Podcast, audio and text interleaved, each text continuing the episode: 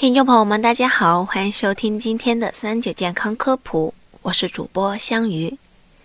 抗击疫情，我们一起。以下是疫情的最新消息。据国家卫健委报道，截至二月二十六日二十四时，据三十一个省、自治区、直辖市和新疆生产建设兵团报告，现有确诊病例四万三千两百五十八例，其中重症病例八千三百四十六例。累计治愈出院三万两千四百九十五例，累计报告确诊病例七万八千四百九十七例，累计死亡病例两千七百四十四例，现有疑似病例两千三百五十八例，累计追踪到密切接触者六十五万两千一百七十四人，尚在医学观察的密切接触者七万一千五百七十二人。累计收到港澳台地区通报确诊病例一百三十三例，香港特别行政区九十一例，出院二十四例，死亡两例；澳门特别行政区十例，出院七例；台湾地区三十二例，出院五例，死亡一例。继从粪便中发现新型冠状病毒后，二月十九日，钟南山院士团队又从尿液中分离出新型冠状病毒。再次提醒外界，新冠病毒存在的粪口传播风险，这也让不少小伙伴产生了担忧。尿液中发现新型冠状病毒踪迹后，钟南山团队对外回应时特别提醒，广外市民要更加注重个人和家庭的清洁，避免有可能出现的传播。具体应该怎么做？香鱼做了盘点，梳理了以下五点。第一，如厕后一定要冲水，冲水时要盖上马桶盖，便后要洗手。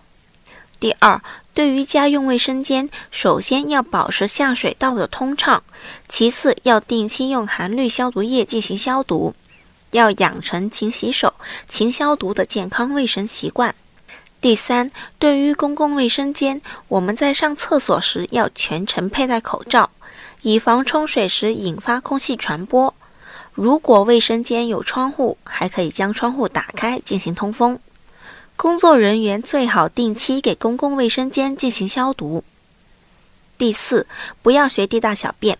如果携带病毒的尿液污染了池塘、河流等水源，被一些不知情的人喝了，很有可能会发生感染。此外，也不要随便喝外面没有烧开的水。这些水里面可能会有含有较多的细菌和病毒。